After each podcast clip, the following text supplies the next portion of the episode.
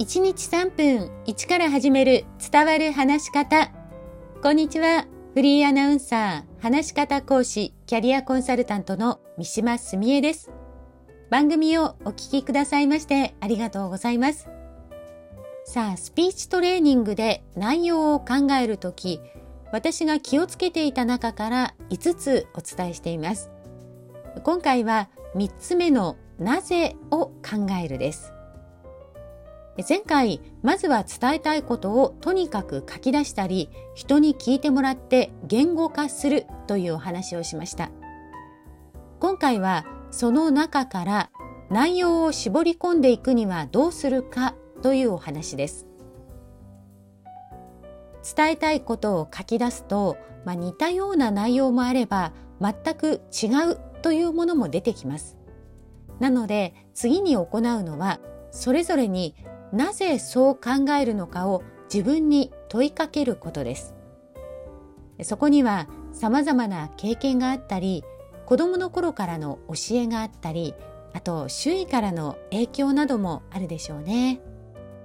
そうやって考えていくと、自分が最も大切にしているところというのが見えてきます。思うままに書き出したこと一つ一つになぜという問いかけを繰り返していくとあなた自身のこだわりや思いが見えてくるんです。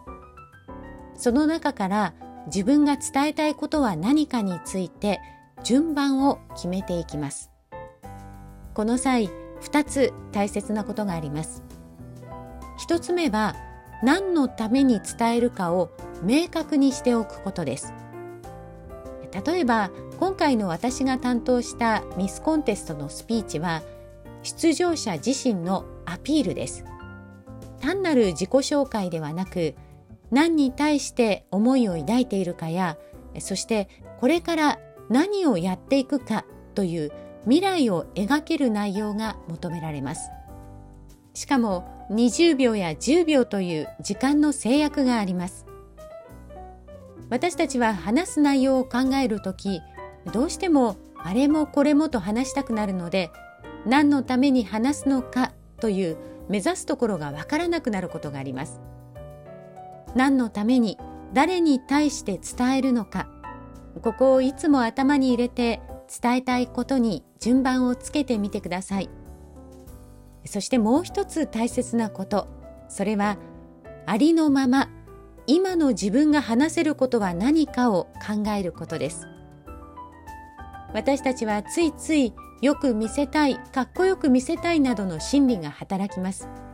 そうすると、聞いている人の心には響かない内容になることが多いんです。伝えたいことを絞り込むとき、等身大のあなたで伝えられることはどれでしょうか？今日もお聞きくださいましてありがとうございました。